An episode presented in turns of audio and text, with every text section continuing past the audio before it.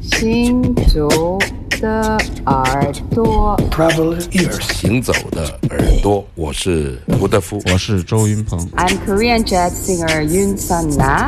Hey, everybody, I'm Omar Sosa, and you listen Traveling ears. 神游物外，静听神游世界物外之音，静听世界之音。这里是行走的耳朵。哎呀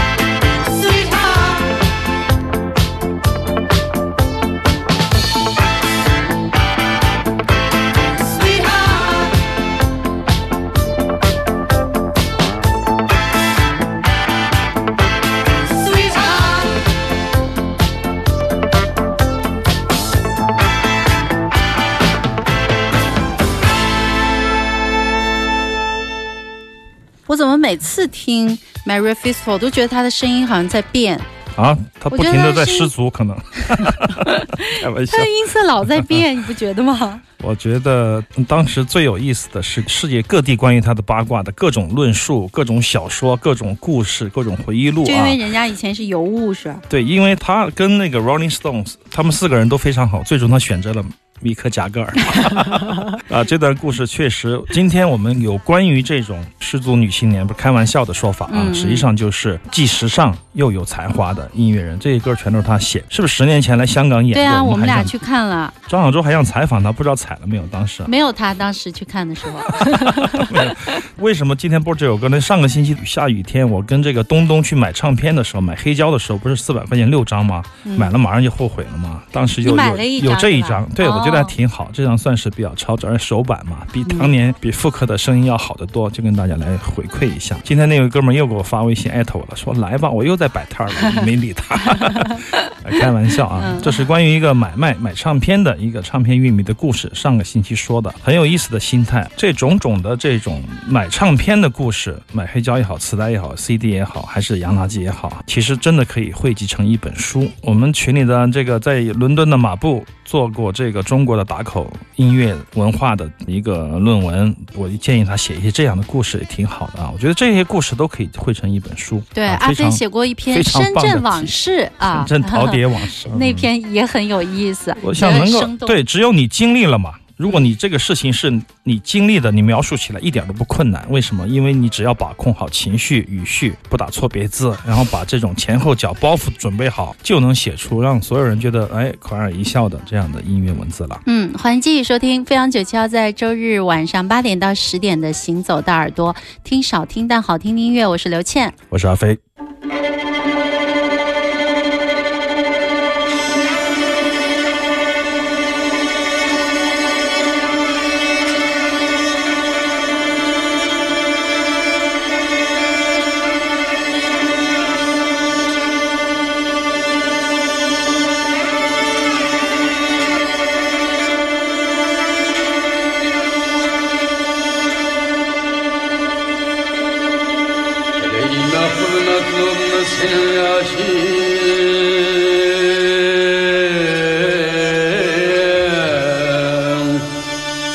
Çile yaşatarsın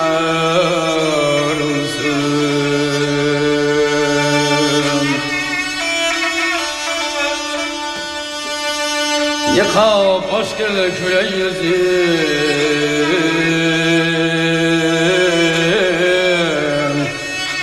Yüzü kebabın aşkın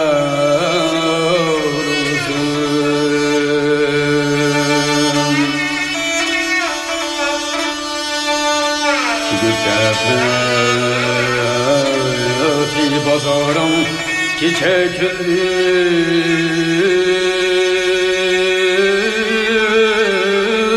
Senin yadın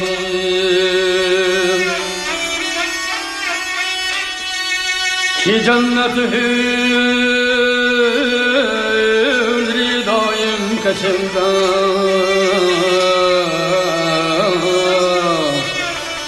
Kaşında şermezar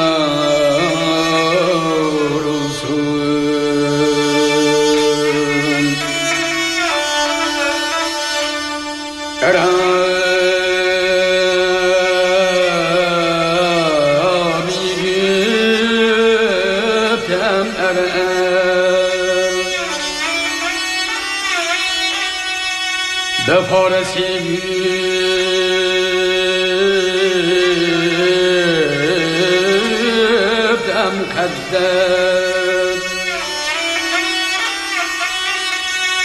Götürküsün sen bu yok çimende.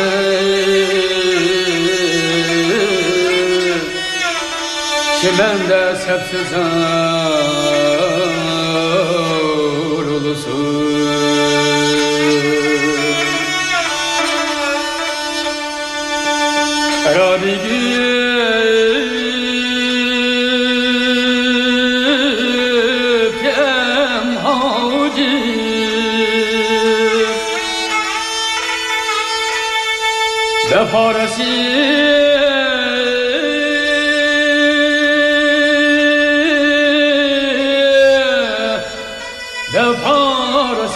Çekem ebru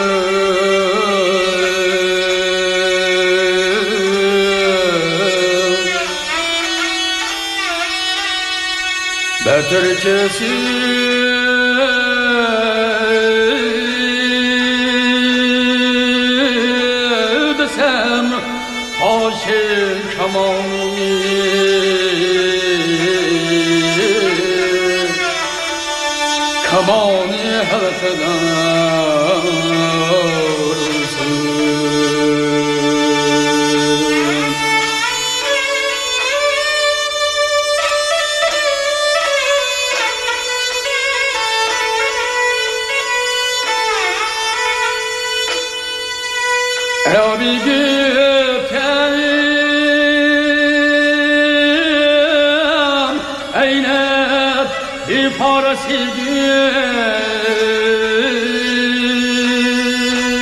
这个音质怎么这么好呢？感觉有一位作家说过，从施尔木卡姆开始，维吾尔族有了一根完整的歌唱的神经，它柔韧而不可折断。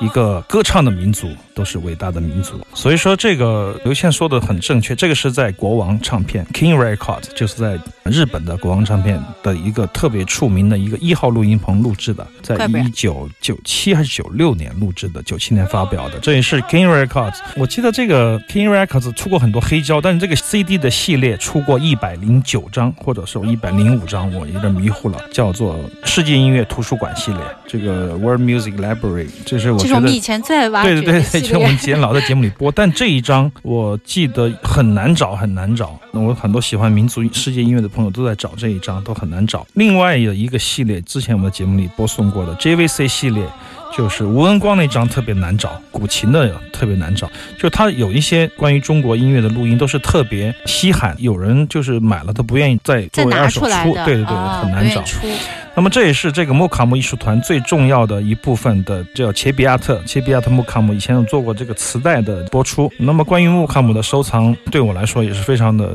可能是算是我特别喜爱的吧。而且每一段穆卡姆的大部分的套曲啊，中间很复杂的曲式曲调，我我们都没有在节目里做过详细的梳理，因为我完全不懂。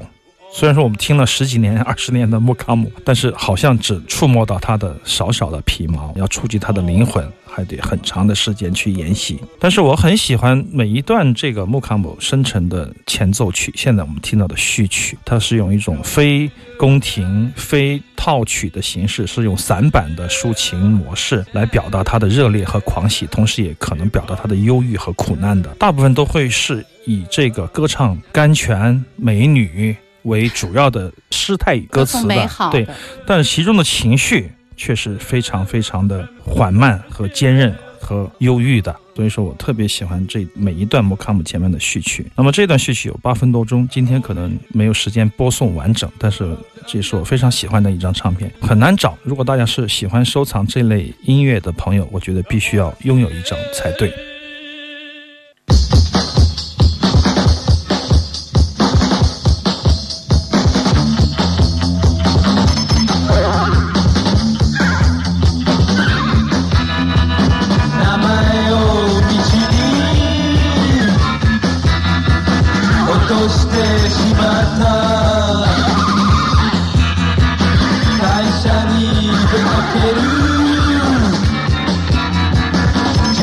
だというのに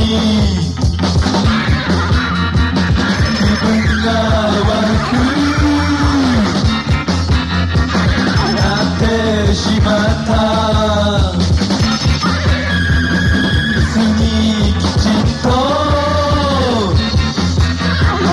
座ってたという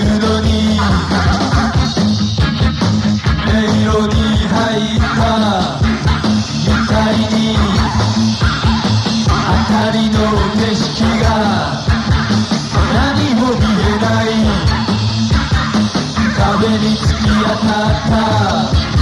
痛いに周りの景色が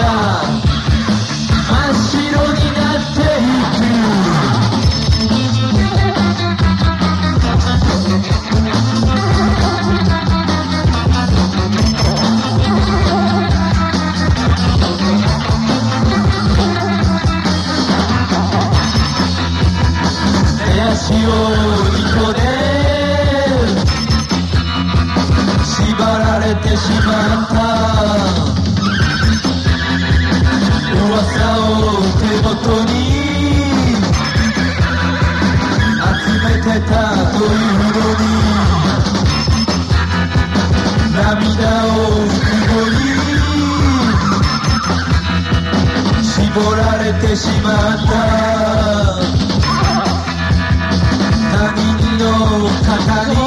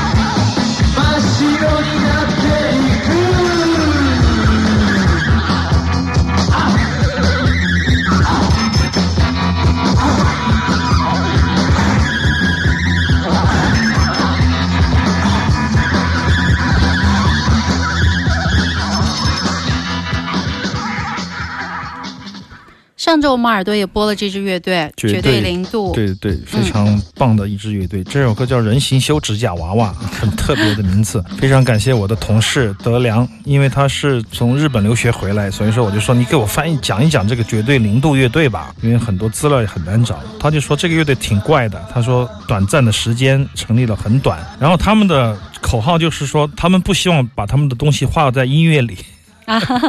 他们没有目标，也不打算创造什么，零就是他们的目标。是音乐，想做出没有意义的音乐啊！当时我一听我就激动坏了，我这就是我的 理想啊！他把我想干的都干了。然后做乐队来说，我们可以听到这样的噪音的桥段，嗯，特别酷。特别酷！我当时想，我当时怎么那么傻呢？我就天天要想要演奏一个对，每天都要想着竭尽全力让观众看到我好像很流畅的在演弹奏一段 solo。我为什么不反过来？我不会弹 solo，我就不弹呀，我就弹噪音，我就乱搞啊！没有想过，世界上没有后悔药。当你只有看到比你更厉害的，或者更让你觉得。哎呀，他怎么这么好的艺术家的时候，你才会觉得感觉哎，到我为什么就自己的傻。不能那样做一下呢？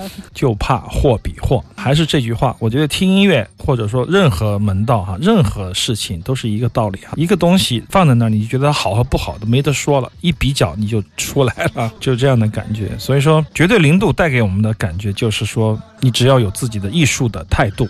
和艺术的精神，加上有自己的行动力，愿意去演奏，愿意去学、去练，就可以做到。颠覆。呃，自己的风格的东西，把它融进去是最重要的。我特别喜欢他们关于要做零这样的东西的 观念，我觉得太伟大了，而且想做出没有意义的音乐。你想，这个世界上有什么东西是没有意义的呢？一个没有意义的东西，它变成了另外一种意义，这也是绝对零度带给我们的很有意思的，也绝对我觉得很棒的一种思考。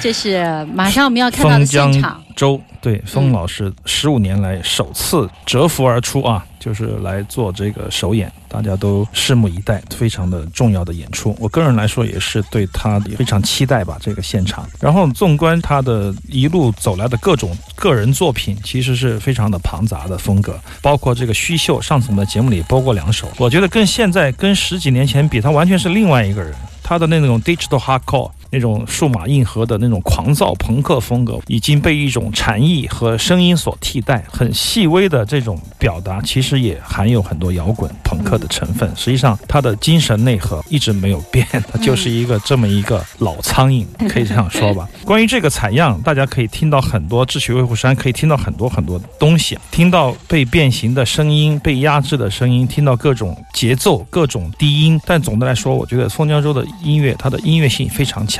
为什么呢？它的画面感特别好，就是它的那个层次和它用所用的颜色、油墨，它是完全是绘画的感觉，一种脱变。而在音乐上的一种呈现，包括他那种节奏张弛，对对对啊对，我觉得真的像他的美术的那种感觉一样，把架上的东西移植到声音的观念里面来。所以说，它是介乎于音乐和声音艺术作品之间的一种感觉，嗯我觉得拿捏非常的到位。而且最重要的是，他的真正的人的感觉和音乐的感觉是捆绑在一起的哈，无法剥离。现场他是什么样的？不知道，谁也不知道。我希望这个对对对，嗯应该我有一个同事说，我现场的时候，我就一直站在风江中旁边，看他到底怎么演奏，他到底怎么玩儿，玩得出这样的音乐。当然也不希望，也不希望大家对他的风格有特别局限的那种认识哈。也许嗯现场是另外一个风江州，完全可以颠覆我们对他作品本身的一种刻板印象。我觉得我希望看到这样的东西，我希望他拿起麦克风。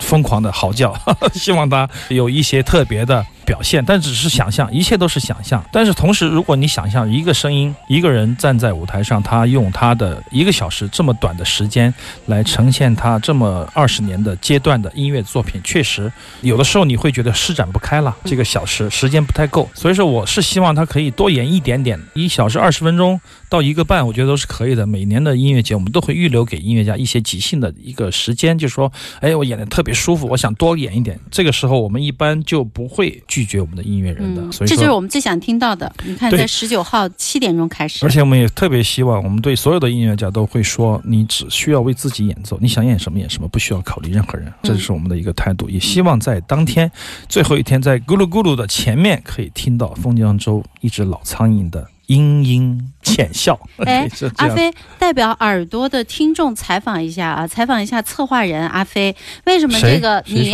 你、嗯为什么策划人的话今年怎么越写越少了？每年大家都等着看策划人的话呢。哎，昨天有一位年轻人采访了我。嗯关于这句话，我说这个少就是多嘛。我说你没有发现这里面字字珠玑吗？对不对？然后第 N 届明天音乐节，机器在演奏，机器人在观看，没想着这些你都会生气，看演出也更卖力了。有一种娇嗔的气息在里面，是不是？有一种撒娇，有一种中年危机的策划人的这种心态，觉得都都在里面吧。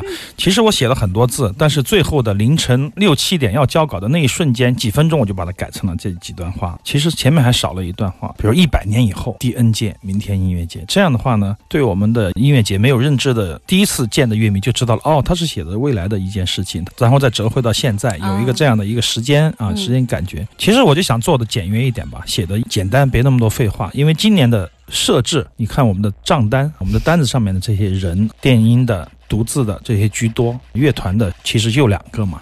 所以说，类似这样的感觉，我想把它加入到策划人的话里面去。是谁给你说的？这而且这次标题是第 N 次浪潮，对，我觉得这种这种浪潮非常重要，就是我们不可预期，我们可以听到什么时候，做到什么时候，所有的东西都在期待，这就是一种明天的感觉。我们马上进入一段广告，要接下来下一小时行走的耳朵，欢迎我们的听众朋友继续锁定飞扬九七幺。